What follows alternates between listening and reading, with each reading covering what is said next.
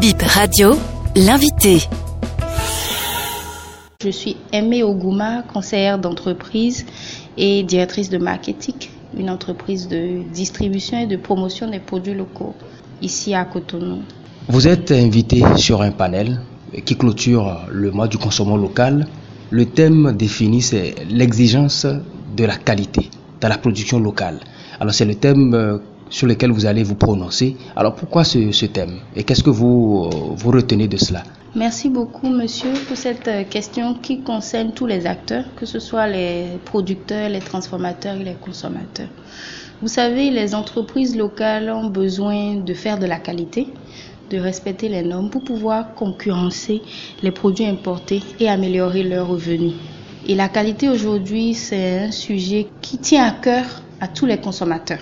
Les consommateurs ont envie d'être confiants sur la traçabilité du produit, d'où vient la matière première, dans quel contexte c'est transformé et dans quel contexte c'est stocké et vendu. À partir de ce moment, l'État béninois va exiger un certain nombre de normes aux entreprises de transformation, d'où la demande d'autorisation de mise en marché qui est exigée depuis quelque temps aux entreprises locales. Mais la qualité n'est pas exigée que euh, chez l'entreprise de transformation sur les règles d'hygiène et autres, mais aussi au niveau du producteur. Quelles sont les pratiques qu'ont nos petits producteurs aujourd'hui? Est-ce que les entreprises de transformation sont réellement connectées aux producteurs qui ont déjà un cahier de charge qui assure euh, une pratique agroécologique par exemple? Et qui assure la bonne santé euh, des consommateurs. Et enfin, sur le marché, si vous voulez faire grandir le consommant local, vous devez pouvoir être euh, au même niveau que des produits importés, que ce soit en termes de qualité, mais aussi en termes de design, de présentation physique. Quand on parle de marché, on a les ménages, on a les surfaces de distribution, on a les hôtels, les restaurants, on a les entreprises, et chacun de ces acteurs ont leurs exigences. Et nous, notre métier, c'est d'aider les entrepreneurs à adapter l'offre à la demande de ces différents segments de marché. Alors le mot ou la thématique qualité, qualité euh, vient avec insistance depuis des années. Mm. Mais est-ce qu'au regard de ce qui se fait aujourd'hui, est-ce que cette norme-là a commencé par être respectée par nos producteurs?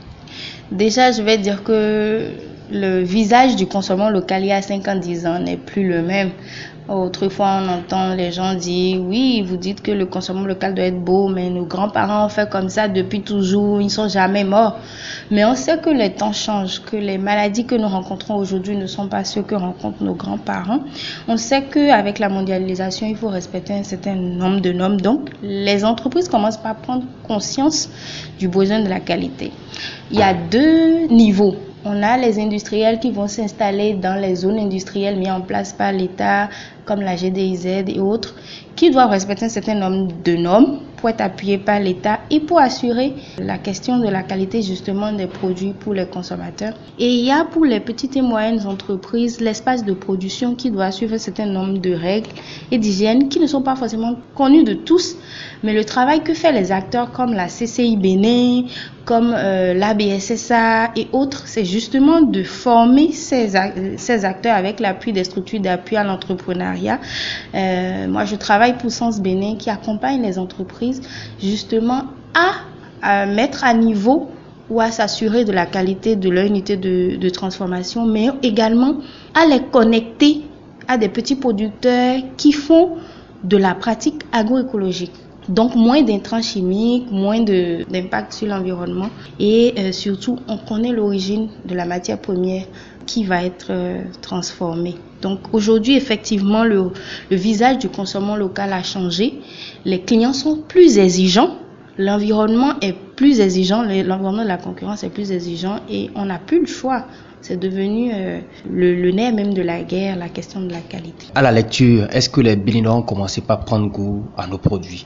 Euh, je dois dire que même si les, les produits locaux ont quelques faiblesses, donc on n'arrive pas encore à tout contrôler, les agents de contrôle n'ont pas encore tous les moyens pour tout contrôler, qu'on ne respecte pas encore tous les standards, les entrepreneurs locaux innovent.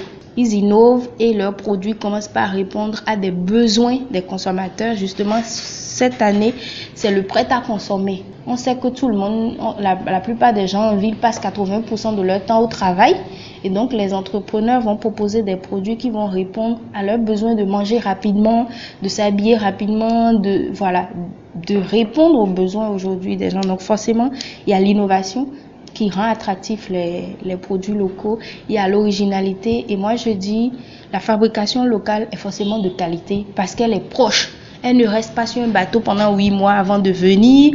Ce n'est pas trois mois dans un avion. C'est proche. Et dans notre environnement, on a la chance que nos terres ne sont pas encore complètement détruites par euh, des OGM ou des, des, des intrants trop chimiques.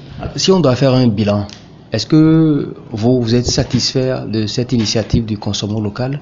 Bon, où est-ce qu'on met la barre de la satisfaction? Je dois dire que c'est une belle initiative des acteurs de l'UMOA que de mettre la lumière sur le consommant local. Ça crée une émulation, mais on reste sur notre fin que ce soit un mois dédié au local. Le local, c'est nous, c'est vous, c'est moi, c'est nos petits producteurs au village, c'est c'est tout le monde. Donc pourquoi s'arrêter à un mois? Pourquoi ne pas prendre des décisions fortes qui euh, privilégient les produits locaux tout au moins un grand pourcentage des produits locaux dans la consommation des entreprises, des institutions, dans nos écoles. Il y a des, pays à côté de nous qui ont pris des décisions fortes sur le tissu local, sur l'artisanat local et sur la consommation locale. Et je crois que notre satisfaction serait haute si chez nous, on arrive à, à prendre des décisions euh, fortes comme ça qui encouragent et qui font accroître la production locale. Voilà. Si vous êtes donné d'adresser des, conseils ou un message en direction de, de nos producteurs? Euh, Moi, je dis bravo aux producteurs. Bravo.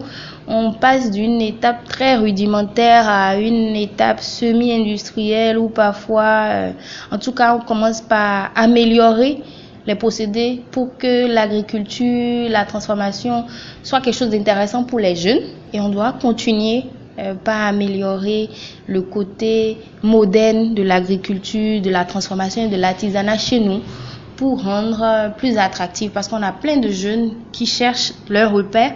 Et si on rend la production locale, je vais dire sexy, moderne, forcément ça va attirer plus de jeunes et en face, on a des zones industrielles où on va faire de grosses productions. Bravo, oui, c'est bien, mais la grosse masse qui ne pourra pas être industrielle doit pouvoir aussi avoir des moyens qui les fait passer de leur euh, niveau très rudimentaire à un niveau semi-industriel, plus ou moins. Euh, et qui justement vont donner envie aux consommateurs qui veulent quelque chose de beau, de fini, d'avoir le choix euh, porté sur les produits locaux.